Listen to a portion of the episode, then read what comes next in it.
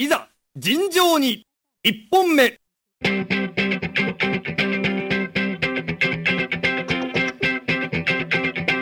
っききは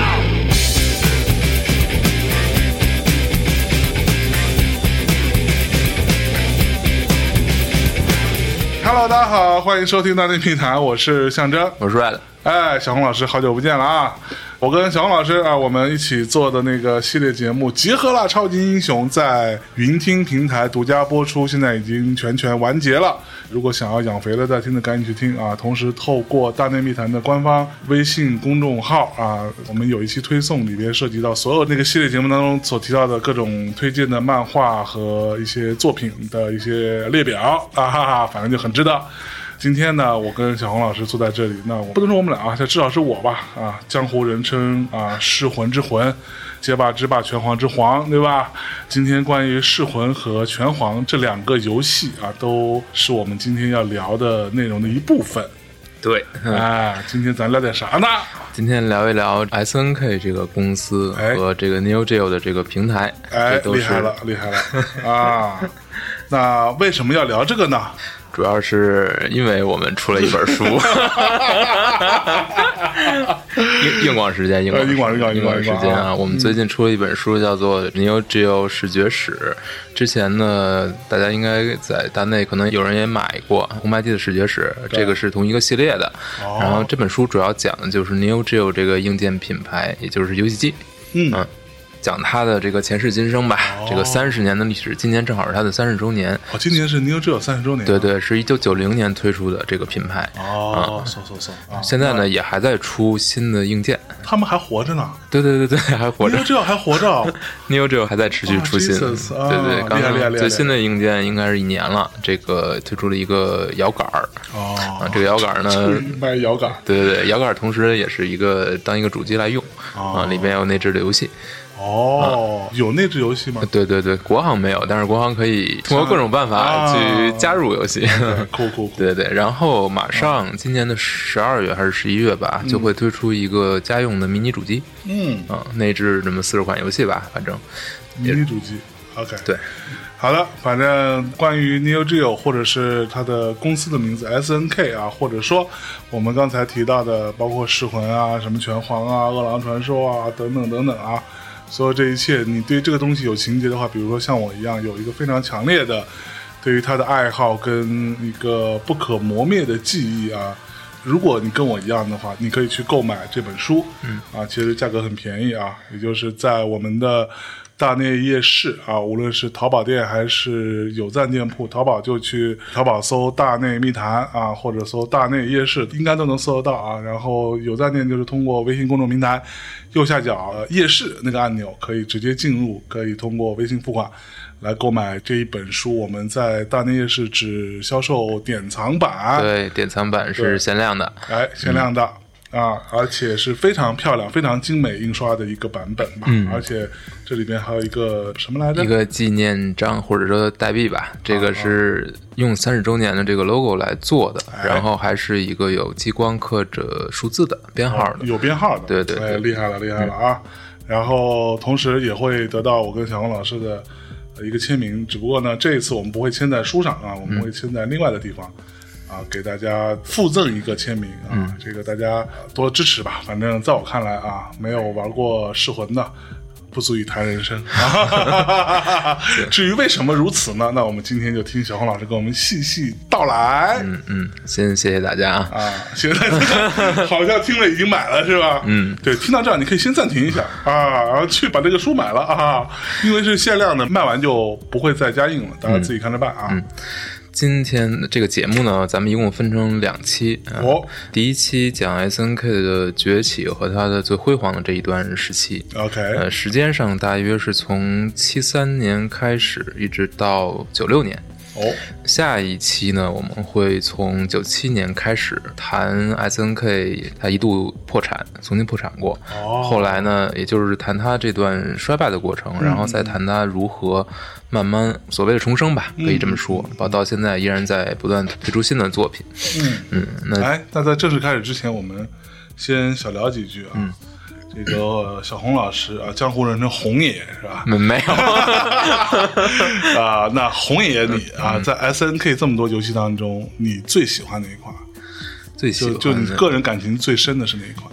呃，《狼之印记》吧，这个是《饿狼传说》的系列现在为止的最后一部作品，哦也是应该是九九年吧，Neo Geo 平台推出的。OK，既然是饿狼传说粉，对对对啊对对，饿狼传说当中有一个逼叫 Terry 的，知道吗？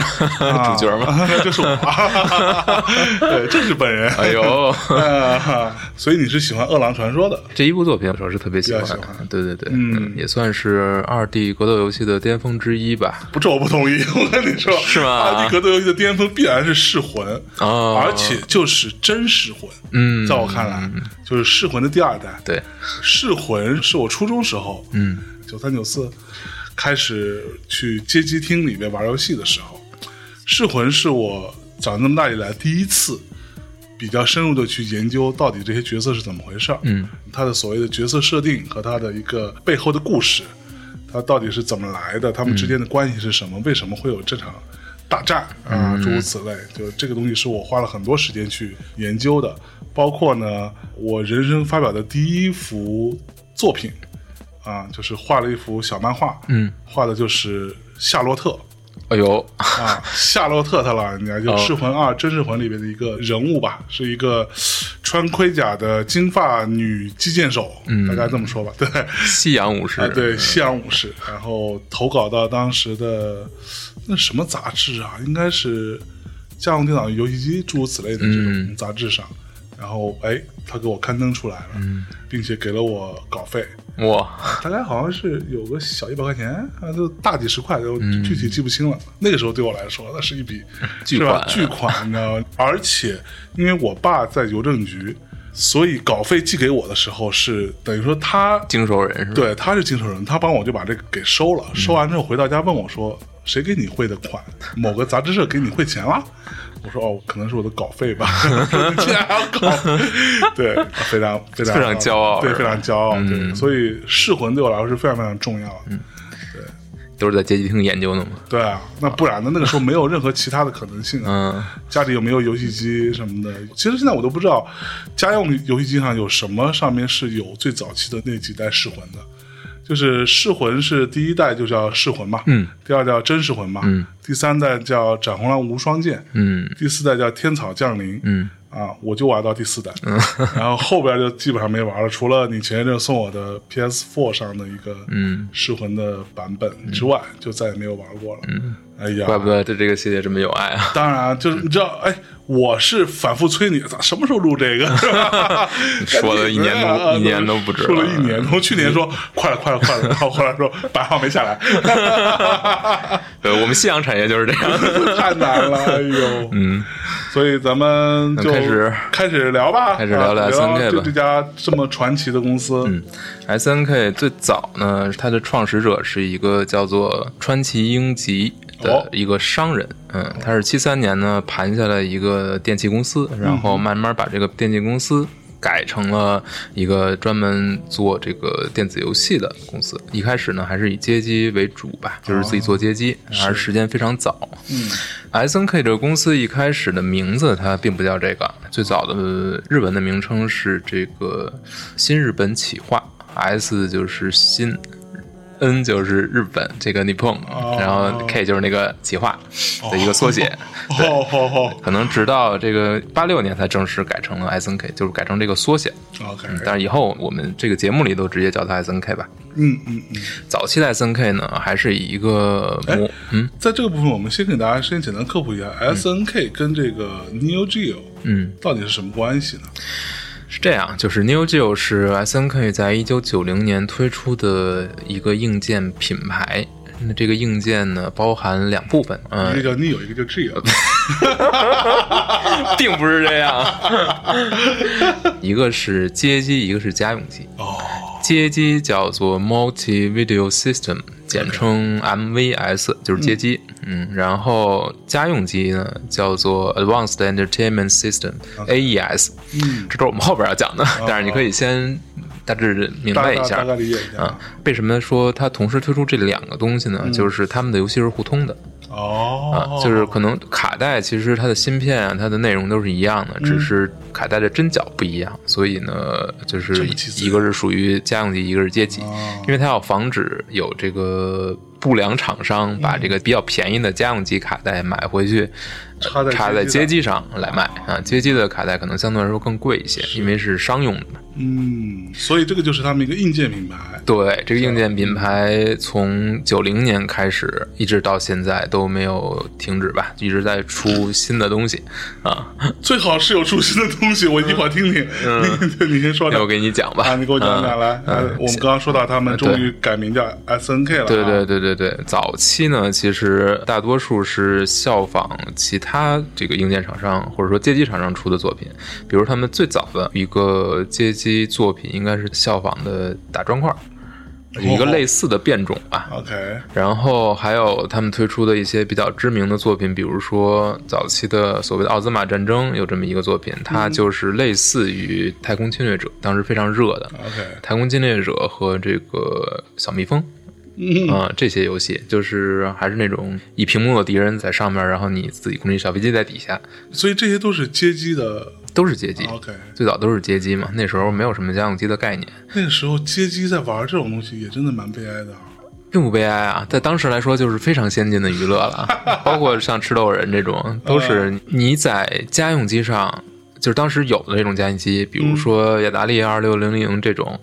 你在上面玩这个移植版的吃豆人，你就会非常崩溃，因为它的机能非常不足，嗯呃，所以玩这种游戏，要不然有非常多的这种拖慢，嗯。要不然就是这种频闪之类的，反正就是性能会差很多。当时家用机的性能是完全比不上街机的，所以从街机移植到家用机的游戏都是有大幅的缩水，嗯嗯这个视觉效果完全没法比。对。嗯，毕竟这个从那么大一个机器，有非常大的空间去容纳这个电路板嘛，嗯。然后你把它缩到一个家用机这么小的一个躯壳里面，很多东西都要牺牲的，你没有这个容量。但是我其实是看过街机的内部的，嗯，其实它也没有多少东西啊。但是它那个基板就非常大了。对，它其实就是一个大电路板，对然后连接一个屏幕，对它就是这么点东西。对但是它其实它那个整个看起来很大，其实里面都是空的，对，对吧？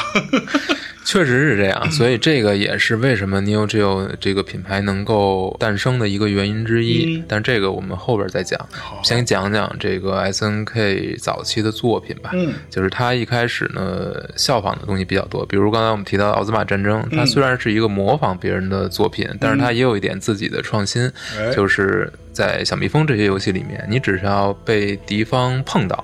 或者吃一发子弹，你马上你就死了你就死了。嗯但是在这个作品里面呢，你是有生命条设定的，哦，第一次出现了血条的设定，就是不是一击毙命，就是你可以承担，你可以挨几下。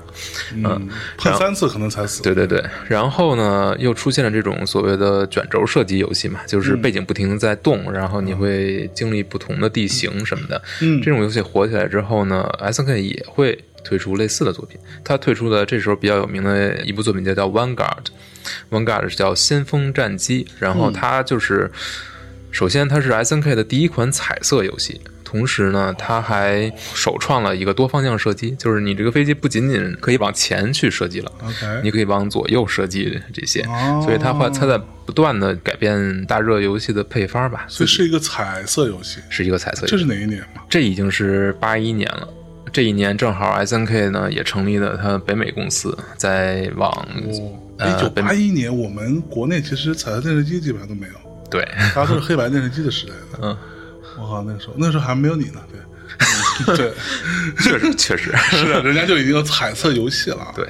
这多方向射击，然后呢，下一个比较有意思的作品是《大坦克三》这么一个作品，哦之前已经推出过两部作品了。那这个作品有一个很有意思的，就是它是街机行业里面首创八方向摇杆的。我们现在已经没有这个概念了啊，就是说这个八方向我们现在都不是八方，我们现在是三百六十度，对对对吧对？但是在最开始街机游戏只有四个方向的，是只有上下左右，哦没有斜向。OK，这是第一款加入八方向的这个街机游戏，然后你控制了一个坦克嘛。但是在这游戏说明书里面有一段文字介绍的很有意思，就是里面写到这个主角的名字嗯叫做拉尔夫。这个拉尔夫呢，其实就是拳皇系列里面的拉尔夫，哦 所以他在这个时候就已经诞生了。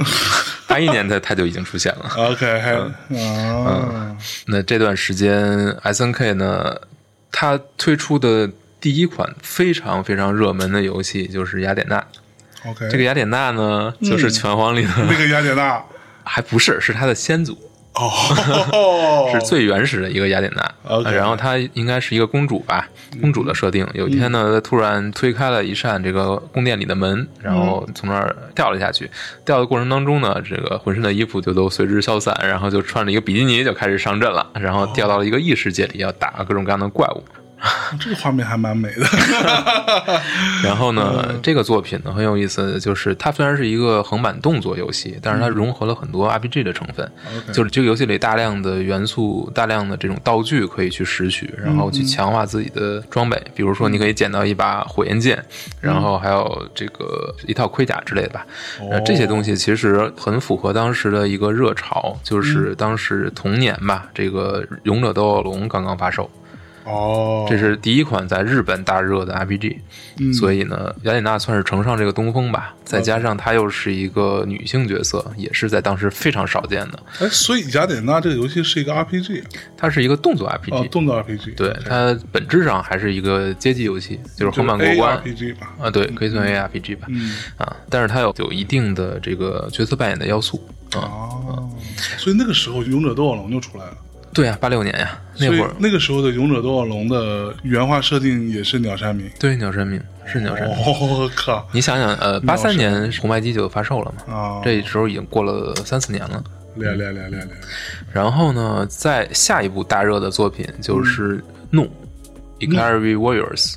这个作品的两个主角就是拉尔夫和克拉克，也就是拳皇里面怒队的两个成员。哦所以。他们最开始的都是在其他的街机游戏里面诞生。先出，现的，所以在那些游戏里面有他们的形象吗，有他们的形象。形象就长这样子吗？不一样。不一样。那时候的形象呢是更偏，因为当时正好这个《Rambo》这第一滴血第二部正好上映，所以这两个人呢都是赤裸着上身，然后 系着一个头带，就是完全是仿照 Rambo 那个形象。游戏呢其实就是八方向射击嘛，啊就跟魂斗罗似的呗。跟魂斗罗还不太一样，魂斗罗是横版嘛，它那个是纵版，然后跟战场之狼那个那个意思是，啊，绿色兵团，呃，绿色兵团也是横版，那就是赤 色要塞，也是横版，纵版纵版是吗？啊，啊，是是是是是往上的，啊，对对对，是不是啊？是是是是是是是是是，有点混，有点混。呃，嗯，那这部作品很有意思的就是，它可以算是最早出现作弊码的一个游戏哦，那时候就可以作弊了。的游戏之一啊哦。它不是最早的，最早的是《宇宙巡航机》吧，应该是里边就是三十条命秘籍已经出来了嘛就是那个克勒美秘籍。那这个怒里边其实更简单一嗯些，就是你只要没命了，你就输 A B B A，然后呢？然后你就复活了。就可以无限续的这个因为这个游戏本身比较难，所以加入这个之后，它是在街机呃上，不是不是是它的红白机版才有街机版当然你要投币了，不然你无限续这个人家街机怎么赚，可说呢。对吧？然后后面呢，这个下一部比较热门的作品就是《超能力战士》（Psycho Soldier）。OK，这个作品其实是雅典娜的续作，嗯嗯，但是这个里面的主角就是已经是拳皇这个雅典娜了。麻宫雅典娜，哦她等于是之前那个雅典娜的转世吧，或者说后代这样。那他长的样子她穿着一身水手服，啊，然后呢，这个游戏的一 P 是雅典娜，二 P 是追拳虫，这些种是谁？就是昌利队那个男孩儿，啊，OK OK，嗯哦，嗯，是他，拳皇我已经基本上忘七七八八了，忘七七八八了是吧？就是那个穿的蓝白衣服吧啊，那个男孩儿，一共有三个人嘛，一个是雅典娜，一个是追拳虫，一个是郑元斋，老头儿喝酒的。是是是是是，对吧？醉拳对对，镇元斋是到九四才加入，啊，之前是没有的。但是追拳虫其实是 S N K 历史最悠久的角色之一，哇，完全想不到。想不到想不到想不到 但是他们的这个衣服啊、服装什么的，其实在这个拳皇里面都有重新的设定。啊，这个我们谈到拳皇的时候再说。是嗯，超能力战士很有意思，它是第一款引入真人语音的游戏 OK 啊，就是里面呢不光是引入了真人的语音，然后它会被誉为第一场、第一部这个歌唱游戏，就是里边主角会一边唱歌一边战斗，有就是你一边能你能听到，然后是请这个明星唱的，所以唱的还挺好。OK，然后这也是当时的一个卖点之一。一边唱歌一边战斗，对，就是你就想象其他游戏里面不是有背景音乐吗？啊这个游戏里面背景音乐就是有人在唱歌。你现在觉得这个东西很可笑，对吧？对但是在当时是没有人见过这种游戏的。当时游戏里面是没有人声的，OK，你知道吗？所以就是哦也是一个非常大的一个突破，所以这家公司还蛮蛮做了很多很多这种很创新的事。后面我们还要谈到，它有嗯很多都是业界首创哇，啊，就是因为本身也是一个非常早的就创立的公司嘛，对，嗯所以跟这个创始人有之间有关系吗？有很大的关系，嗯、很有意思啊。川崎英尼这个人，我觉得是非常非常有意思。他不就是个商人吗？他是一个商人，但是莱森克这家公司里面的这种团队之间的关系，这种团队这个工作的气氛，都让你觉得特别不可思议。哦就是为什么他破产之后，他能够把很多自己的员工重新招回来，你可能都想象不到。对，就是一个公司倒了，然后这家公司呢，这个倒下的员工成立的，可能自己都成立了很多公司。嗯，然后这个川崎英英吉又把这些自己员工、前员工成立的公司一个一个买回来。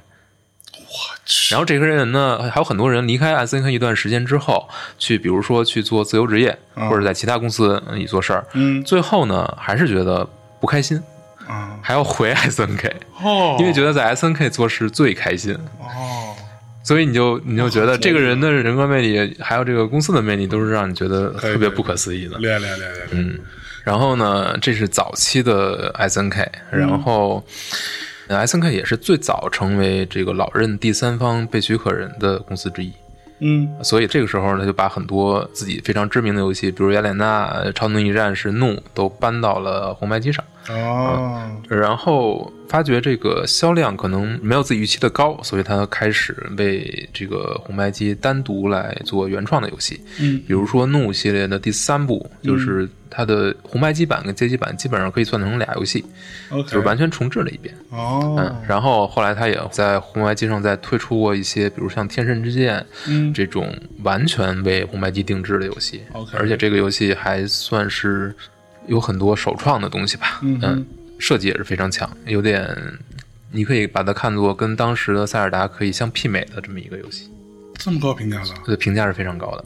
哦，所以你从这儿就可以看到，早期的 S N K 它的开发能力其实是非常就逐渐的嗯达到了业界的一个很高的水平。嗯哼，然后这个时候，我们来谈一谈这个时期的格斗游戏吧。嗯这个时期其实并没有格斗游戏，没有真正意义上的一对一格斗游戏，OK，啊。真正一对一格斗游戏成型，还得说是这个《街头霸王二》嗯这个是毫无争议的嘛，九一年，对吧？，Street 但 Fighter，对，但是在街霸二推出之前，其实已经有很多苗头了。嗯比如说街机上有过很多强调一对一对抗的游戏，嗯哼，嗯，有一些比如说像 Warrior，这个就是从这个俯视视角，你能看到这个角色的脑袋，一人拿着一把大剑，然后你就两个人就去用摇杆去拼这个剑晃动，看谁能先刺到谁。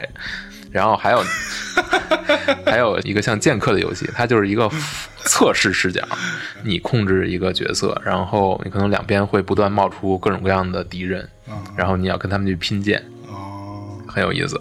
然后呢，第一个引入防御哦，的游戏嗯叫做《空手道冠军》，叫做嗯，也就简称空手道吧。嗯它引入的就是你按后，然后就可以防御对方的攻击，这是在这个游戏里面第一次出现。哦，嗯，但这个游戏其实也有很多特殊的动作了，就是你可以用应该是组合键位来使出技能吧。嗯嗯然后有一款比较热门的游戏，可能大家都比较熟悉，叫《成龙踢馆》。成龙踢馆是红白机上也有，街机也有，最早是街机的，他是功夫小子吗？不是不是功夫小子，是两个。成龙踢馆它的英文版就叫功夫 Master，但是它的日版或者原版是根据成龙的电影《快餐车》改编的，哦，对。是一个有授权的，它是一个有授权的游戏。但是因为当时的成龙在美国并没有什么名气，嗯所以北美的版本就把这个授权或者相关的东西都去掉了。嗯然后就改了一个名儿叫功夫大师嘛，功夫 Master、但这个游戏就已经可以算作第一款轻版动作游戏，OK，啊，就是你要在这关卡里面来回走，把所有敌人都干掉，然后再往前，再上一楼，对吧？再？上一楼，对，所以这个游戏的设计其实也是来源于另一个电影儿，就是它设计理念，你这个逐层挑战是李小龙吗？死亡游戏。死亡游戏，对嗯，就是李小龙的最后一部作品。对，然后这个《成龙踢馆》这个作品的设计师和《街头霸王》初代的设计师是同一个人，哦，这个人以后还会出现很多次。他的名字叫做西山龙志。哦，嗯，但是他开发完街霸初代之后就离开了卡普空，嗯所以街霸二跟他是没有关系的啊啊。，但是街霸初代是他来设计的。谁会不离开卡表，对吧？哎，现在这个 真的是这样，真的是卡表，真的太表了，只有真的。巧周不会离开。哎呀，哎，嗯，这话就不说了，不说不说了，伤人 伤人。太伤感。嗯然后后面呢，又有一系列的游戏，呃，也会不断的去强化这个格斗游戏这个概念吧。比如说像《功夫小子》，这是科乐美推出的，在红白机上应该也都玩过。功夫小子就是那个吗？一二功夫是那部当当当当当当。啊，对，当当对当当当，对对对对。对对，然后有不同的角色嘛，每个人有不同的招式，然后有不同的打法。OK 这个其实已经有点接近这个格斗游戏了，稍微有一点像，是是是。对吧？它有血条啊什么的。对，然后呢，后面还有一个叫《银河战士》的游戏，也是一个街机游戏，里面呢加了很多细节，比如说你防住敌人的攻击之后，有可能对你造成伤害。你会防住了，但是你还会有一些伤害。这个后面我们街机游戏里面就叫 chip damage 嘛，啊，然后还有呢，这个游戏里面敌人可以发射飞弹，嗯，然后这个就非常像飞行道具，哦，最早的飞行道具就是这么来的。然后它又是一个一对一的游戏，那说白了就是没有这个发飞弹那个设计，后续就没有还都跟啊，都跟这个 波动拳，波动拳什么都不会有了，对。图来有什么就不会有了。对，所以你看，这个虽然街霸这个游戏算是基本把很多格斗游戏的要素都给确定下来，但它还是一个非常不平衡的游戏。首先，它可以用的角色非常少，然后这个初代街霸我好像都没玩过，呃很少有人玩过，是不是？对，但是很多角色已经都出现了，比如说呃，红柔、白柔、红柔，你们叫红柔白柔是吧？龙和肯，我们那叫小红小白，可还行。对你就是小红。小红，嗯，我还挺喜欢是小红。呃，小红多傻逼啊！嗯，初代是这样的，首先这个血条是上下排放的，上面是你的，下边是敌人的，哦然后动作这个非常不连贯，就是它的动画。就是那种非常卡顿的那种感觉，好像少很多帧一样。然后呢，特别不平衡就在哪儿呢？就是首先招儿很难搓，嗯，就是你想搓个波动拳，想搓个升龙拳，就是你要看运气，你输入要非常的精确才行。就是它判定非常严格。然后呢，这个一旦输出来，就是一旦你使出这招，它造成的伤害又是特别恐怖。就是可能伤害巨大。伤害巨大，就是这个游戏就非常不平衡，这么一个状态。你可能使不出招来，让你使出来又非常可怕，然后这招也不一定能打到人，所以就是 完全没有成功，相当于，嗯嗯，就是有很多瑕疵吧。但是他把很多的原始的概念已经提出来了，比如波动拳、升空拳这些东西都已经出现了。嗯，How you can？对嗯哎，说到 How you can，我还想起来，我当时在华纳的时候，当时有一个是英国还是美国的一个团，你知道吗？嗯他们当时自己跑来北京玩儿，也没有来演出，然后就要到华纳的办公室来，然后就只有我负责接待他们。然后我我看了一眼总部发的邮件，你知道吗？这个团叫什么名字啊？How you？然后我读了半天。哦，How you can？原来是他们的团名叫做 How you can，呃，非常可以嗯，那肯定是一个格斗爱好者应，该是的。那你应该有的聊。这谁知道啊？关键来了之后，就两个小孩也那种特木特愣，你知道啊吗？那种傻傻的，就是然后我们说回这个，跟你差不多。嗯，你说好吧？说回西山隆志这个人啊，啊，初代的街霸有两个设计师，一个是西山隆志，一个是松本裕司。好，西山龙志呢，在这个他之前开发成龙踢馆是，然后，他是在埃勒姆是另一个公司，嗯。开发完成龙踢馆，他跳到了卡普空，在卡普空开发完了街霸初代之后，他跟松本裕司一起都离职了，都走了。都走了，两个人都来到了 SNK。OK，都走都走。对对对，然后呢，两个人在 SNK 呢开发了一款游戏，叫做 Street Smart，就是叫做街头争霸赛。这个游戏已经有一点这个延续《街头霸王》初代这个设计的意思了，哦但它还是有一点类似于轻板动作的游戏的概念。虽然它是一个一对一的游戏，但是你的角色呢，不仅可以前后走、跳跃，你还可以上下走，啊，就是多一个维度吧。对对，然后你还可以捡出这个场地上的各种各样的道具去攻击敌人，包括它的判定也还有很多问题，所以呢这么听起来就很像是双截龙对，主要是双截龙带起来的。然后后来有热血鹰派嘛，哦，这两个作品都是把这个轻板动作游戏就是重新大热起来，让街机行业又复苏了一下。是嗯，就是街机行业就是靠这些游戏不断的再去续命。续命，对嗯这就是我们谈完了它最开始的一段经历吧。你可以看到 S N K 有很强的这种原创能力，然后呢，也不断在吸纳人才。然后它真正的突破，也就是我们现在的重点，就是一九九零年。哦，九零年 Neo Geo 硬件发售了，这个硬件我们之前提到，它包含两个品类，第一品类叫做 MVS，它是一个街机。这个街机有什么特点呢？它是一个可替换卡带式街机。当时的大部分的街机都是你要么从我这买一个街机，你就买一台走，这一台呢就一个游戏，一个基板，难道不都这样吗？我一直以为所有街机其实都是这样的，是吗？但是就那么大一个东西，其实就一个游戏。对，但是 S N K 不是这么想。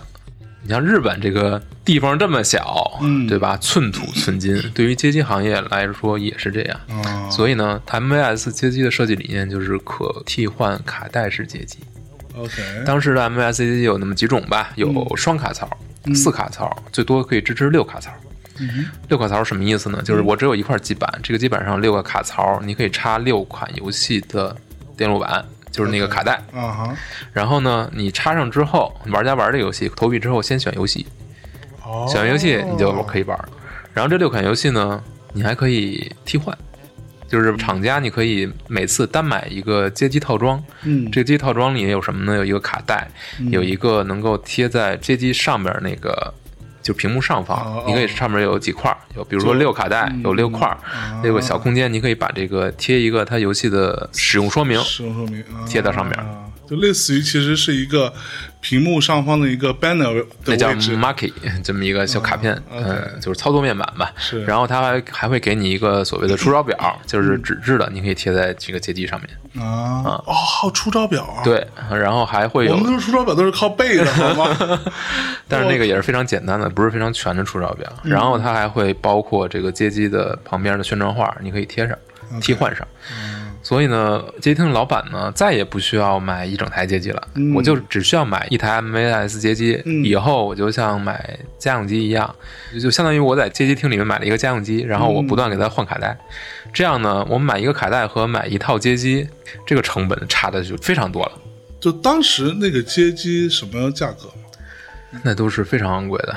具体的具体你不知道？具体的价格我记不清楚了，这个可能我来告诉你，你来说。当时九十年代初，日本的一台街机折下来，大致上折人民币，折到现在的话，大概是四万人民币一台。好贵，你想想，这是多可怕的一个数。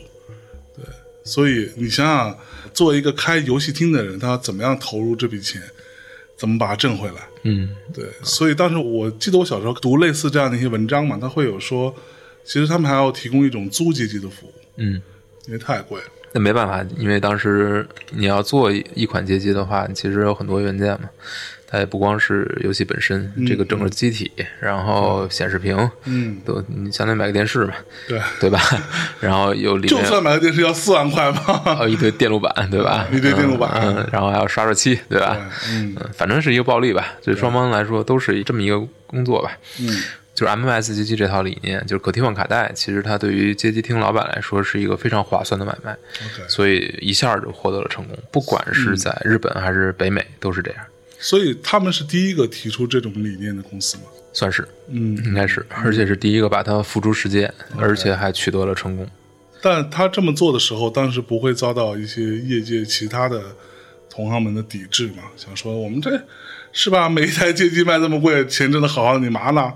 但是大家的游戏不一样，啊，大家可能你比如说卡普空，嗯。嗯 Capcom 它的游戏机就是很贵的，这也是为什么在中国你其实很难找到街霸的机器，就是非常少。但是你看盗版的这个 Neo Geo 街机就非常多，哦，也是一个理由之一，就是我们可以自己做基板，然后对吧？嗯，这样。但是不太对啊，这是 是不太对，对，但是这也是为什么 Neo Geo 或者 SNK 的游戏在国内这么知名，就是因为它引进还是相对来说便宜，所以说国内的街机厅可能更愿意买这个，或者说只能承担得起这种街机吧。哦，所以国内的街机厅那些街机是正版的。有正版，应该也有盗版吧，啊，都是有的。是但是相对来说，它就是一个比较廉价的选择了。这也是为什么像九七九八为什么在国内这么火，就是因为大家能玩到的还是这些。但是在日本国内就不说了，在北美也是，当时街机不仅在街机厅里面，有大量的是分布在不同的娱乐场所的，甚至便利店里面都有。有个角就能塞一块街机，然后就能赚钱。酒吧里也可以塞一个街机，就有人玩。是，就是这样。最早的街机其实都是这样，但是如果包括什么电影院什么对的都会有。包括为什么大家对这个 S N K 的游戏认知度这么高，还是因为它普及到了更多的线下的这种场地，嗯你能玩到，你花可能一两块钱什么的，你就能体验一下。对，它不像家用机游戏，你要花很大的价钱去买回来，你也不知道到底是不是好玩，对，对吧？嗯，万一你碰到雅达利这样的无良公司，呃，坑爹的公司呢不？就疯了吗？对，就就只会画封面，封面画的超级好。所有预算都放在封面上了。对，嗯然后呢，这还不是 Neo Geo 的全部。它虽然街机获得了成功，然后它还有另一手，就是它的家用机哎，AES。嗯 AES 的家用机，它最主要的一个卖点就是你买回去，你能获得和街机完全一致的体验。这在九十年代初是不可思议的，不可思议的。是一不可思议的。当时的大部分的游戏移植过来，都要进行大幅的缩水，嗯。因为街机你可以呈现出尺寸非常大的像素图，对，然后非常鲜艳的色彩，嗯，然后你到了家用机移植过来都是要缩水的，人物要变得更小，什么缩放技能要删去，可能人物太多还要砍人物，然后可能要砍关卡，可能颜色要缩水，嗯。动作要缩水，各种各样的地方都要缩水，嗯，然后还要掉帧。这个 AES 的全称是什么来着？Advanced Entertainment System，是一个家用系统。对家用系统。嗯、但这个系统其实一开始推出的时候，S N K 没打算把它当成一个你买回去的家用机它的思路是你租。家用机还能租它最早的商业模式就是租，OK，就是在可能在日本吧，这个相对来说也也比较小嘛，嗯就是它你 日租这种情况，然后收钱，它最开始是想用这种方式来去运营的，嗯其实相当于把这个街机搬到你的家了。嗯但是这个运行了一段时间之后，发现还有很多玩家愿意掏钱把它买回去。但是你要知道，这款主机的价格是非常昂贵的因为它的这个尺寸本身就非常大。有多大吗？主要的尺寸大，一个是它的本身的这个机器相对来说比较大，另一个就是它的卡带，它的卡带相当于一般的，比如超任卡带或者 MD 卡带的两倍有余，哦，就是一个巨大的卡带，就类似于里边就是一个大的录像带那么大，可能差不多，甚至 还要更大。还要更大。然后这个东西就是直接插在那个家用机的那个卡槽上，就是所以它的包装叫做什么呢？就是包装叫做 Shock Box，嗯，就是也是一个巨大的包装里边打开就是塞满了，就是一卡带，就是有非常有这种品质感，因为因为这个个头实在太大了，作为一个实体，然后里边就是能看到那个电路板，你知道吧？哦嗯，特别大，嗯，就是主打就是大，嗯，然后价格也是高。也是贵，贵，超级贵。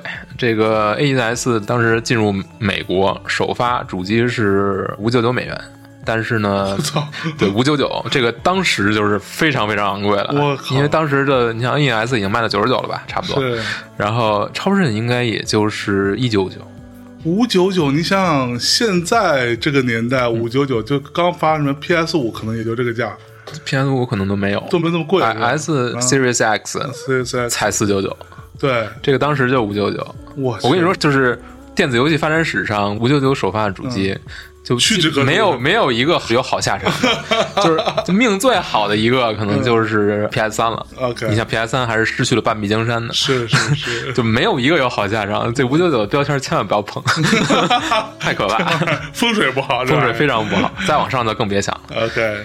但是这个五九九呢，只是首发，你五九九一般是买不到的，因为一开始主推的是黄金套装，送两个控制器，然后送一个游戏，嗯然后六四九 是黄金套装。哦啊，所以它的控制器是长它的控制器是一个巨大的控制器，是那种一个街机摇杆儿，摇杆儿，它是摇杆儿，四个按键，然后我就说这家公司其实就是卖摇杆儿，肯定是。人家太燥了，就是 特别我燥，卖摇杆儿还行，两个摇杆儿，呃，摇杆儿还我去，呃，去，六四九，然后送你游戏，哎嗯，呦，送啥游戏啊？应该是两个可选吧，从这个棒球之星啊。专业版和另一个游戏里面选。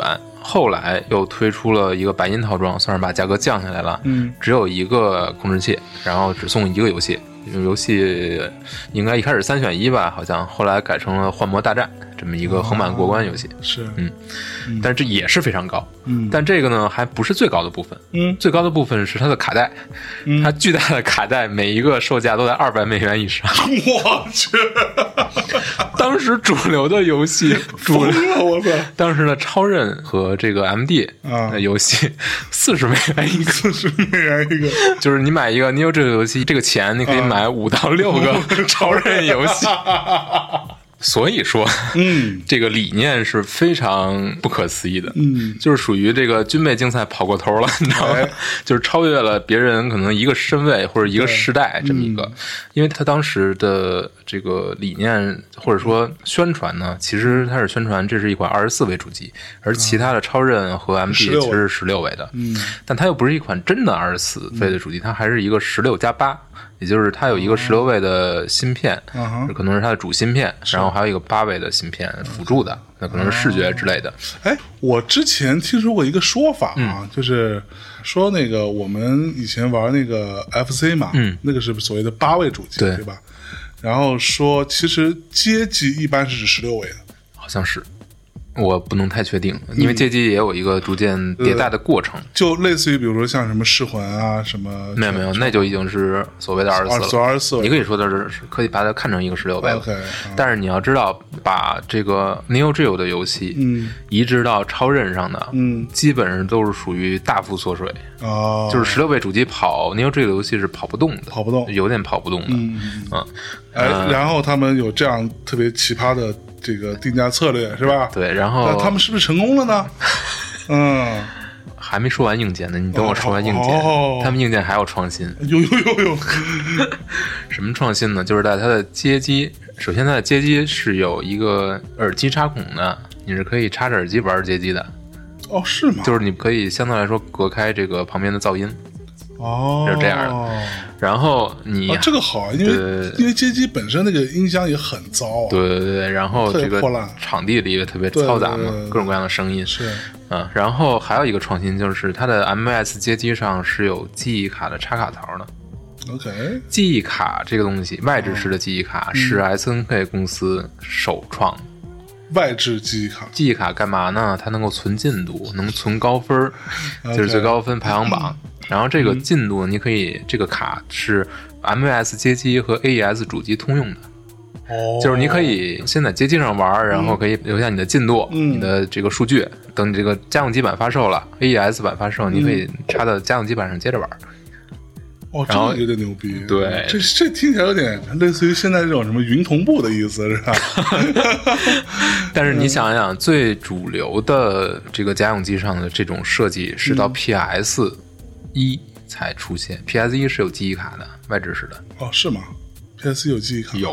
哦，对，所以这个你像 PS 一都是三十二位了，嗯，都是九五年吧，好像。所以这个 SNK 又一次领先了业界五年。嗯，哇，牛逼牛逼，但是这个记忆卡其实容量非常有限，就两 K。两 K 啊，对，但是存当时的游戏的那种数据其实非常够就够了因为街机游戏其实就是存个数据，存一个排行榜嘛，嗯，也没有什么特别多的 数据可存。我两 K 啊，对对，对两 K 已经能存十几个游戏了，我去。就是已经够了。嗯，啊，这就是这个 Neo Geo，嗯。嗯，非常有意思。然后当时呢，它进入北美呢，其实还是面临一些障碍，尤其是它这个价格障碍。那可不嘛，他自己心里没点数吗？但是它瞄准的是一个什么呢？是一个高端市场，所谓的高端市场。但是对于电子游戏来说，高端市场是不是存在？是是存在这是一个很大的一个问题嘛。嗯嗯也很多人尝试过前赴后继的，都失败了。哎，然后对于他来说怎么办呢？就是我不能跟别人一样啊，就是我如果跟这个已经进入市场的比较价格低廉的这个游戏主机来竞争，我肯定非常不利嘛。所以他就在北美地区采取了一些非常激进的广告手段。哦，这个广告就是，比如说它有一张广告，上面就是有两个金属球，嗯一边是金属球，一边是这个 Neo Geo 的 AES 主机。嗯然后广告语就是说，You need to have a pair of this to play one of this。pair 就是哦 Do you have both？you you have both，就 对你得够有种，嗯才能有资格玩我们这个。，对，然后它还有一个金属球还行。对对对，还有一个非常有名的广告，就是一个甩着口水的、非常面目狰狞的一个斗牛梗，然后上面这个标语就是 “bigger, better, better”，哦。嗯，，就是更大。嗯，对，更更大、更狠、更更好、更棒。嗯，对，这个 better 显然是一个，对，显然不应该这么拼啊。呃 这个斗牛梗这个东西呢，还挺逗，它成为了印在很多这个 AES 卡带上面，嗯，相当于一个 SNK 的品质印章。我们之前说任天堂有嘛，Seal of Quality，对有这么一个东西，相当于这个。然后现在的在收藏市场里面，这个 AES 卡带这个包装盒上有没有这个印章，嗯那价格可能就是天差地别。哦，是吗？对，然后呢，你要说这个 AES 成功不成功啊？首先要看一点，就是 MS 街机的游戏和 AES 卡带游戏，它基本是同一款游戏，没什么区别。对尤其呢，它这个游戏还是不锁区的，啊，也就是说，同一个卡带，我插在美版的基板上，它就显示英文；嗯我插在日版的基板上就显示日本。哦，是哦，对，然后它的家用基板也是这样，就是同一款卡带里面包含了所有的内容，本地化的内容。，OK，你就插在不同版本的主机上，它就会显示不同的东西。然后呢，因为它游戏基本上是一样的，它的街机游戏和家用机的卡带一样，所以你其实后面有收藏家呢，就是现在啊，就是有人研制出这种转接头，你就直接可以把街机卡带通过这个转接头插在这个家用机的卡槽上，哦直接可以当家用机来玩儿。OK，但是在当年呢，这种街机游戏跟家用机游戏的一致性，嗯就导致它的移植成本极低，是基本上没有移植成本。对，所以呢，对于 S N K 来说，就是一边它的街机游戏在大卖，然后街机本体也在大卖，另一方面呢，它有很低的移植成本。嗯。所以它虽然 E S 这套系统销量始终不高，嗯。但它游戏销量也不高，但是它能够保持一个盈亏平衡，啊，有时候它还是赚钱的。是。嗯，但是这个对也是非常强，而且它非常强的一点就是它的家用机游戏移植速度比较快，它可能一开始是半年时间，后来越来越快，能做到同步。这个对于其他平台的游戏来说，就是其他街机上的游戏，比如说街霸二，嗯。那是要等一年之后才能在超任平台上玩到，嗯，而且还是一个严重缩水的版本。对，但是对于 Neo Geo 的玩家来说，你可能街机隔不了多长时间，你就能玩到最新的街机游戏，在家里玩到，而且是一个完全一致的体验。哇，这个就是 blow your mind，这个就是当时家用机你能在家玩到的最好的画质。最好的这种音效，嗯所有这些都是顶级的，所以在当时 Neo Geo 是被称为机皇。哦，真的吗？你去看，呃，我看到过当时的这个国内的这种所谓的邮寄的购买这种列表，就是邮寄清单，你可以汇款，然后人给你寄过来，上面就是你看那个列表，你看这个 从上往下看啊，就是不同主机和游戏，你看到最后你会发现这个最后一行就是机皇，你有只有机皇，看比别人多一位，多一零，哎呦我去，哦，就是这种体验。我去，牛逼牛逼牛逼！啊，不过他这种玩法其实还真挺先进的，就是非常不一样，对，非常不一样。其实你想想，现在，比如说我们说现在苹果的玩法就是这个玩法，嗯，第一，我虽然卖的贵，但是我现在通过各种方法试图去打通我的移动端跟我的电脑端的东西。对，到之后它甚至从所谓的不同系统之间这种，我已经，我今天我今天这个翻译一篇文章，然后已经好几次在 Windows 平台这个摁了 Ctrl C，然后到我的这个手机上 Ctrl V 来，然后发现没有反应，我就这个一旦习惯了之后，你就回不去了。是，嗯，说完主机硬件，我们来说软件儿。哎，嗯，软件呢，不得不提的就是 S N K 的格斗游戏了。哎。嗯，众所周知，S N K 最出名的就是它的格斗游戏，嗯。有非常多的系列，而且每一个都是比较长寿。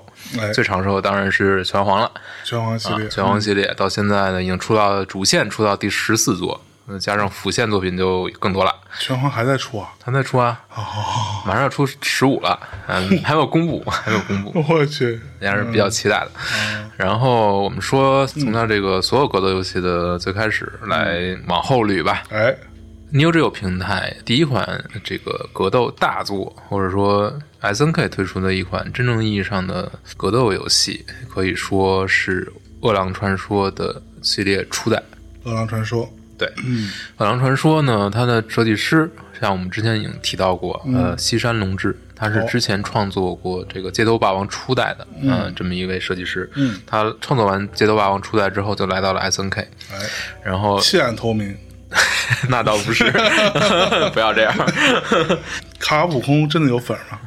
肯定有，还是有的当然是有，动作天尊，好吧。啊，嗯，先说《饿狼传说》啊，这部作品呢，它有三个主角，这个特瑞、安迪、东丈。嗯嗯嗯，特瑞、安迪是一对兄弟。这个在设定里啊，最早设定稿里面，其实安迪是特瑞的哥哥、啊，Terry，Terry。嗯，重重说一次呃官方简体中文啊，叫做特瑞 翻的，你就从中你就从官方中文吧，哦。我这边都已经查过了。好好好好，是是是是是，啊 特瑞和安迪是一对兄弟吧，嗯，然后这个东丈是他们的好朋友，三个人呢一路呢过关斩将，打很多这个格斗家，然后他们参加的呢这场比赛就叫做 King of Fighters，嗯，就是格斗之王大赛。哎，所以拳皇呢这个格斗之王比赛第一届并不是九四，嗯第一届就是《饿狼传说》这个初代，啊，主办人呢就是 S N K 最著名的反派 Gis Howard，嗯吉斯霍华德。对，他呢是杀掉了这个特瑞和安迪的父亲。杀父之仇。嗯，这是在初代《饿狼传说》初代十年之前的吧发生的这么一件事情。那饿狼传说为什么叫饿狼传说呢？主要指的就是这三位主角，三个就是把饿狼。对把他们形容成这个饿狼。OK，然后这个游戏呢，因为只有三个主角可用嘛，所以它更多的还是一种延续的街霸初代的那个设计。因为街霸初代只有两个主角可以用，它更多的像是一个单机游戏。啊，然后呢，你看这个敌人啊，就是你要对阵的各种格斗家，他都有自己的很强的这种跟场地结合的设定。嗯比如说有一个巴西战舞的一个格斗家，嗯你一般第一个就可以打他。嗯他是在这个泡泡咖啡馆里边跟你对战，然后场地上面呢就有一个类似于地铁扶手的，很高，然后他就可以跳在上面，然后双手扒在上面，然后用脚踢你。哦，这个就是跟场地结合的很哦很密切的对对对。然后还有这个一个格斗家是这个唐福禄，唐福禄是后来是被设定为特瑞和安迪的师傅，一个老头子，长得有点像这个龟仙人。哎，那么个设定，然后呢，你跟他对战的过程当中，他受到一定伤害之后，他会爆衣，哦，然后就身材会变得特别壮，本来是一个小老头子，啊，然后一下就这个变大了，然后就变大了还行，对，变得非常越说越像龟仙人，嗯，对，就是这样，啊。就完全一样，你知道吗？可能灵感就是从那儿来的然后就会变得非常强。嗯，然后还有这个 Billy Kane，嗯。这时候已经出现了。哦，Billy Kane 这个应该是打吉斯之前你能打的最后一个对手，嗯。然后他在这个作品里面就非常的变态，哦。啊，基本上属于在游戏过程当中，就是他会不断的向你扔棍子，嗯。扔棍子之后呢，他手上就没有武器了，他会做出唯唯诺诺那种非常害怕的那种动作，然后这个时候你打的他是无敌的状态，哦，是吗？，对，等于他的棍子变成了一个范围非常大的飞行道具向你扔过来，基本上只能防御，不可能跳过去。然后呢，扔到棍子过了一会儿，从这个背景里面就会有人给他扔过来一个新的棍子，那那个旧的棍子呢？旧的棍子就不见了，就打出就消失打打就消失了。对，所以这个说这些细节啊，就告诉你这个游戏是一个很单机的游戏。与其说你在格斗，哎其实你在解谜，就是你在摸出敌方的这种攻击规律，哦然后你再去打它。然后就说到了这个最终的反派，呃 g i s Howard。吉斯呢又有一个首创，嗯什么首创呢？就是他是格斗游戏里面第一个使用荡身技的人角色。荡身技？就是比如说，对于吉斯来说，他有三种荡身技：嗯。中段、下段、上段三段嘛。嗯。格斗游戏有这个讲究，嗯。他对每一段都有对应的荡身技，就是比如你跳下来踢他，他会使出一招，然后就接住你的招，嗯。然后把你扔出去，造成伤害，这样这就是挡身头嘛，就是相当于一个被动技能，啊，就只有对方攻击你的时候才会触发。是。但这个技能就是在他的身上第一次出现，哦而且这个角色也是非常的霸道。作为一个头目，S N K 的头目官邸其实都是这样，都这样都是非常变态。但是他是第一个非常变态的吧？就是比如说他有非常强力的这个飞行道具烈风拳，然后有荡身头。然后拳脚也非常了得，所以你打他的时候其实非常痛苦的。嗯 但是呢，你可以用一种非常巧妙的办法去干掉它，是什么呢？我自己亲身测试了一下，就只要你能够近身去摔头它 三次，就可以把他打倒，啊，真的啊，就防御力相对低一相，对弱一些。就三次把他打倒，意思他会晕嘛？不三招就可以把他血搞没，你知道吧？哦真的吗对，就是这不扛打的吗？不扛打，但是你一般摸不到他，嗯就是因为他的这个就远交近攻都可以嗯对你产生很大的牵制嘛。是是是，嗯，然后嗯《饿狼传说》有还有几个业界之先。嗯首先呢，它是首创的双线格斗。就这个游戏呢，它不光是只能前后移动、上下跳，它可以切换到另一轴。就是双轴嘛，啊就是前景和后景，你可以切换。然后，比如说你对敌人去发波，那你用这个 come away 一下，然后敌人可以跳到另一条线上来躲开你。但是这一座里边，你还不能主动的去切换线，哦，还是只能敌人切换之后，你跟着他切换，你去追他。比如你摁某一个键，你的呃攻击键，你就会主动跳过去去打他。这样，还有一个死板的吗？就一开始嘛，然后还有一个首创，也不是算是首创吧，就是做的比较好的，就是它有大量的过场嗯。剧情，它是一个讲故事的游戏。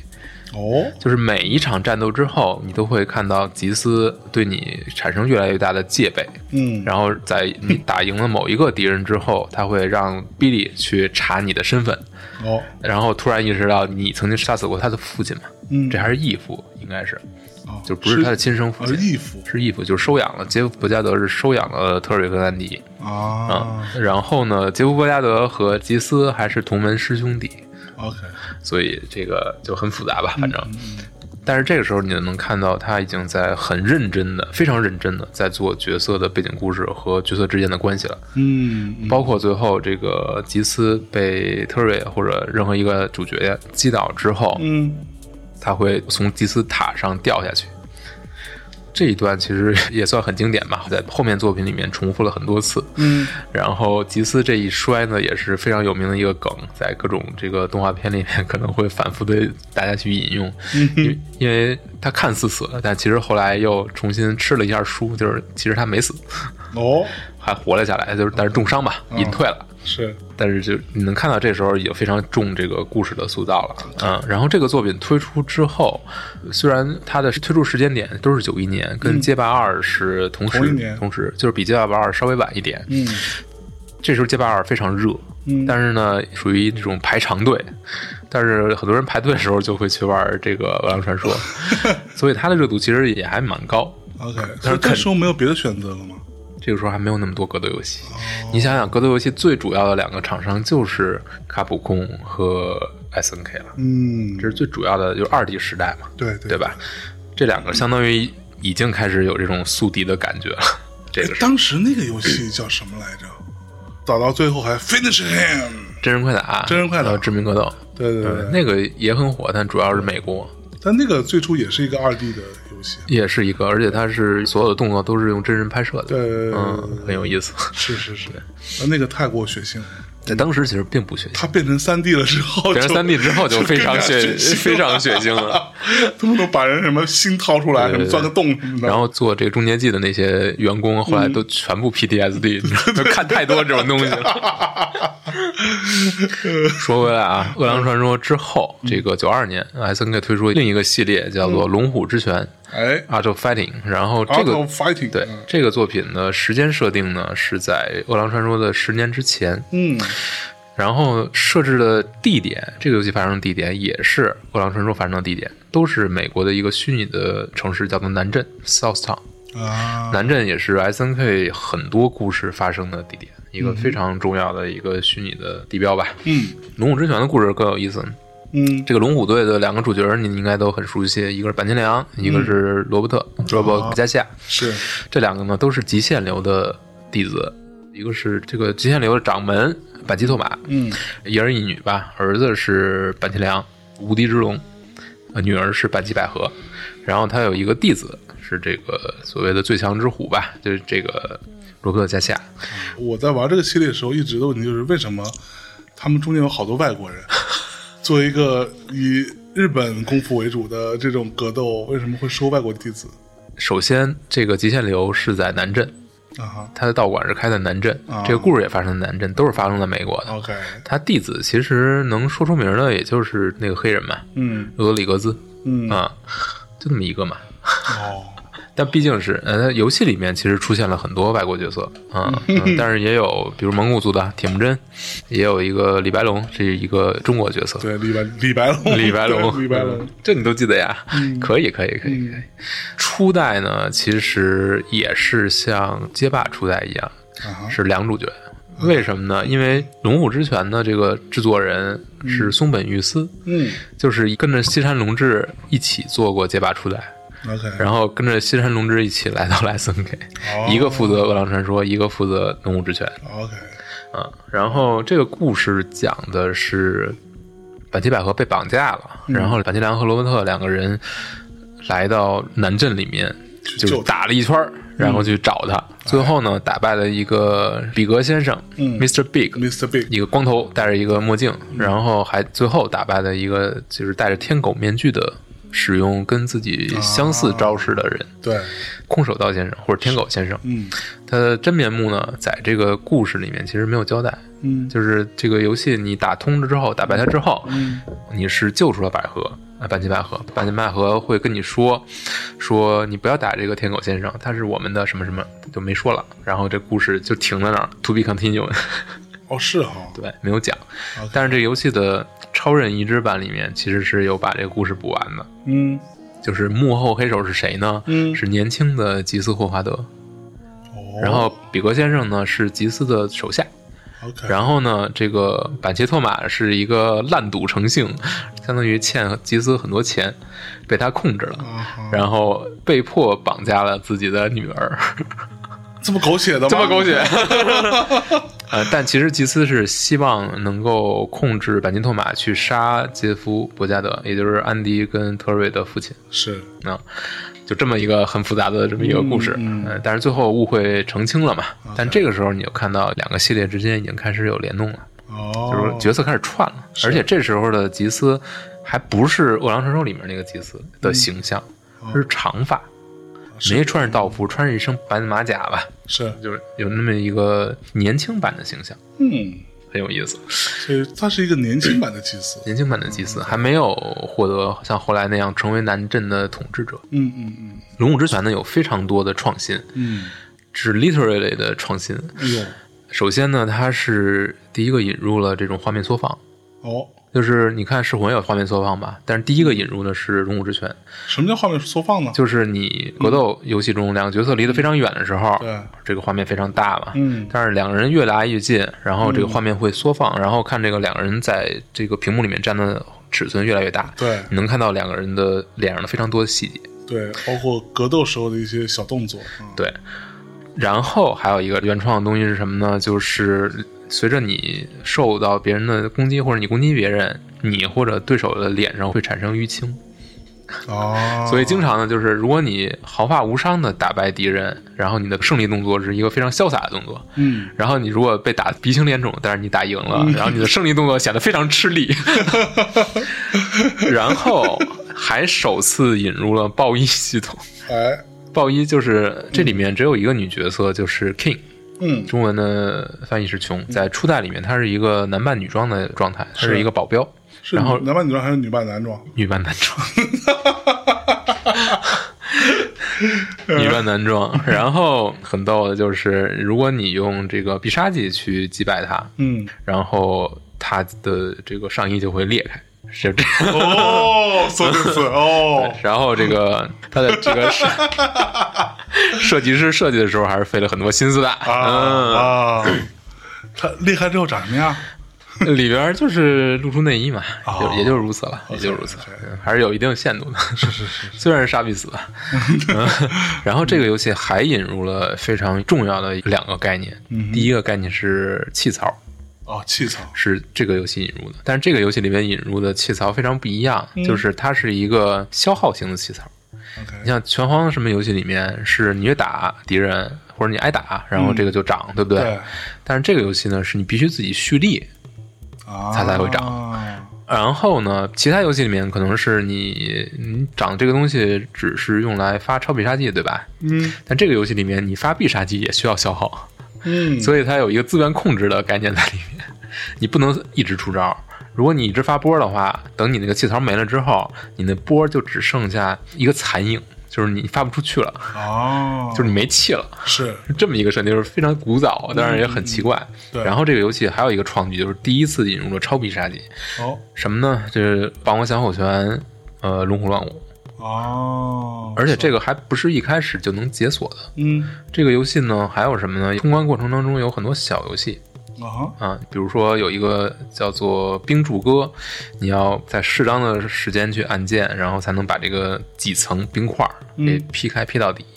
然后你能做到这一点呢，你在游戏中就会，比如说有的是你的气槽能长一点，反正就有各种各样的强化吧。这个又很不像一个格斗游戏了，有点像一个 RPG 的那个感觉。还有就是，比如说你会徒手切这个一排啤酒瓶儿，把哦它们的顶儿都给切掉，是这个也需要你按键的，就是你摁的比较好，就是一下全切掉。嗯如果你摁的不太好，就切到一个，然后剩下的都给切飞了，哦，连瓶子一起呼倒了。是对，然后还有一个小游戏是你可以练习出霸王向后拳。哦你解锁这个游戏，然后完成这个游戏之后，你就会获得这一招，在游戏中可以用，所以它的超必杀技是可以解锁的。，OK，哦，这个还蛮有趣的，都是嗯从来没有见过的这种东西。嗯。超必杀技这个技能也是相当于 S N K 发明的，后来街霸二的冠军版吧、才给加进去，嗯，才把这个东西引到了卡普空的这个格斗游戏里面。街霸二这个冠军版里边的超必杀技都是什么呢？就是好友根的这个强化版，啊，就是发出好几个波，就是龙就是发出就五 hit 吧，这么一个波，然后 Ken 就是那个生龙裂破，啊啊、，就是这种重复自己普通招式的那种。OK，嗯，但是你看，包括龙骨乱舞这个招儿，就是坂田良这个龙骨乱舞，它也是一个这种连舞型的超必杀技，也是第一次出现，OK，都是 S N K 原创的。嗯啊，这个作品其实很有革命性的作品。革命性革命性，然后我们只要说到这两部作品的续作，嗯首先是《饿狼传说二》和《饿狼传说 Special》。嗯，，OK，《饿狼传说二》呢，已经开始像一个格斗游戏了，它已经可以选很多角色了。然后这里面出现了几个非常有名的角色，金家帆是《饿狼传说二》出现的，哦，不知火舞也是《饿狼传说二》出现的。啊，不知火舞了，人家啊，而且不知火舞属于一出现就引起轰动这么一个角色，那必然引起轰动啊，不然呢？当时没有人见过这样的一个角色真这样，比如说，我还记得我小时候去玩街霸，就是因为春丽啊。啊，觉得哇，春丽是吧？啊，太好了，是吧？呃，那不知火舞出来之后，就人家春丽腿太粗了，对不对？不知火舞这个角色呢，首先它是有汝窑的。这个在当时，汝窑我今太牛逼对对对对，确实就是这么个东西嘛。就当时是我今天正好翻译的一篇文章里面就在谈这个，啊就当时的设计师说，这个我们这个对他这个制作人说，就是这个角色策划对这个制作人说，我想给这个角色他站立的动态，就是什么都不输入的时候，他不是有一个站立动作嘛？就是循环的那种，我想给他加一点动画，你看可不可以？然后制作人说，嗯可能还有一定的剩余的空间吧，哎，还有容量可以加，他说你就加吧。然后加完之后，所有人这个开发团队的人看到这个加完之后的效果，下巴都掉在了地上，还可以这样，从来没见过，全都惊呆了。然后，好好好，然后觉得不，我当时第一次看到，我也是很惊呆，我就盯着看了好长时间，我记得。就如果没有看过的同学，你们可以去自己看一下。就不知火舞，他就站在那儿，嗯，其实他腿是没有动的，嗯，上半上半身摇一摇，上半身稍微摇一摇，但是重点就是他的硕大的两个胸部就一直在摇动，觉得哇，That's my man，一炮而红，一炮而红。嗯。但是其实《饿狼传说二》还算不得一个特别成功的作品。嗯后来呢，《饿狼传说 Special》推出之后，成为一代的经典，哦。甚至可以跟街霸的这个所谓的冠军版或者加速版齐名的。嗯，为什么呢？就《我刚说 Special》首先做了很大的平衡性的调整，嗯然后呢，加入了超必杀技，只要红血就可以使，每个人都有。然后呢，加回了初代的三个 BOSS，所谓的 Big Bear 就是雷电，一个摔跤手，啊，然后 Billy Can 就是使棍子的嘛，然后还有吉斯也可以使用了，再加上二代的这个反派，就比如说这个克劳萨和他的那个手下吧，一下就等于把这个阵容做的特别的充实，嗯。然后对战平衡性呢也做了很大的调整，嗯，就变成了一个长盛不衰的游戏，到现在还有比赛。哦你就可以想象它的这种可玩性有多现在还有比赛啊。对对对，有很多人是非常喜欢，甚至认为这是《饿狼传说》系列里面最高的一座，就像你认为《真噬魂》是噬魂系里面最高的一座一样。但是我认为所有的格斗游戏当中，噬魂系列就是最高嗯，可以可以。啊、呃所以这个《饿狼传说特别版》是一九九三年的作品，对对对，然后它里面还有一个非常有趣的东西，就是它加入了一个隐藏人物。哦，这个隐藏人物是谁呢？就是板前良。嗯如果你能够一局不败打通整款游戏，嗯哼，你就会解锁，就相当于面对一个隐藏头目，就是板前良。，OK，但很有意思的就是，这里板前良其实他的岁数应该是比特瑞要高十岁左右的，但是在这个隐藏的 BOSS 身上其实没有体现出来。嗯但后面还会有类似的联动，那个时候就会体现出来了。这个时候的坂崎良还是一个很年轻的状态，还是一身橘色的道服。哼，哦，这就是两个系列又一次联动了，就是角色可以互串了。对，然后我们再说《龙武之拳二》，《嗯龙武之拳二》呢是相当于推翻重做了。然后，首先它是一个格斗游戏，它不是一个只有两个角色可选了，有大量的角色可以选，每个人的招式都不一样。是，但是它有一个臭名昭著的问题，就是它的难度超级的高。难度，对，嗯，龙武之拳二》可能是 S N K 格斗游戏里面最难的几款游戏之一吧。它难在哪儿呢？就是敌人的 AI 超级高，然后招式非常狠毒，基本上是狂风骤雨一般 虐你。你像其他游戏，可能平常你打的时候就是随意打一打，不用特别努力，BOSS 可能虐你一下，对吧？你扔几个币。对，这个游戏是 每一个角色都能虐你，哦，这个过程非常痛苦。是，然后呢，再一次的跟《饿狼传说》系列联动。这个在《龙武之拳二》，它的最终的 BOSS 是年轻版的吉斯，嗯一头长发，然后招式无比的霸道，嗯，然后还有一定的剧情，你会谈他如何要成为南镇的真正的统治者吧。但是这时候他还没有成功，所以还要面对这个格斗家们的挑战。嗯，两个系列就又一次的发生了联动。嗯 好了，我们可以聊《噬魂》了。《噬魂》是一九九三年推出的，它是第一款刀剑格斗游戏。冷兵器，冷兵器，强调冷兵器，同时它的设定也不再是现代了啊。你像饿狼和龙虎之拳都是现代的南镇嘛，但是噬魂呢是一下就来到了一八几几年，应该是还是幕府的时代。OK，然后所有的角色都是，不管是剑士啊，还是忍者呀、甚至包括一些海外来的这些武士，都是在那个时代的设定。是，非常新鲜。然后这个系列第一作其实就相当于一炮而红，为什么呢？在游戏机制上非常的不一样。它是一种讲求高风险高回报的这种系统。也就是说，比如说一个重斩，如果你真的切切实实的砍中敌人的话，可以消掉对方三分之一甚至更多的血。对，呃，这个在其他的格斗游戏里面其实你见不到的，嗯，没有这样。可能在街霸初代里面有 一个 一个波动拳下，对，嗯，但是这就一下让他的战斗系统跟大多数强调拳脚这种快速攻击，然后强调大量招式的这个格斗游戏就区别开来了。嗯嗯嗯，也就是这个游戏你是要动脑子，然后你要把握时机，你不能一味的猛攻，对，因为你这个游戏里面你打到敌人。然后敌人如果防御的话，你会被弹开，你有一个后仰的动作。对那其他游戏里面是没有的。哦这个后仰就会导致你会被敌人偷袭，就是你会给敌人留下一个可乘之机。对所以一味的乱发重斩，如果你砍不中，嗯，就是你被你被弹开可能还好一点，但如果你砍不中的话，你可能会接受敌人的一个大伤害。对因为当你这个重斩发出去之后，你自己的受创判定是往前移的，啊也就是敌人平常的判定框，他一招判定框打不着你的时候，嗯如果你正好出招的话，他是能够就能打到你了。哦，等于现在你你在出招的时候，你一定要稳准狠才可以。所以这个游戏就会非常强调你的反应和策略性，而不仅仅是靠这个疯狂出招。对。乱拳打死老师傅在噬魂里是不存在的，对绝壁没就就只会让你死得很惨。噬魂在我看来是一个，至少我们讲噬魂一代到四代吧，这几代它是一个强调防守，嗯，在防守格挡的过程当中去寻找机会，然后再去给对方，造成更大的伤害。对对对，其实是这样的一个游戏，对。对，说到这一点，其实噬魂里面也跟其他的系列有过一次联动。哦，嗯，哦这个你看初代帮完的结局里面是出现了一个类似于不知火舞的角色的，长得几乎一模一样，但是这个角色呢又不叫不知火舞，他叫不知火麻衣。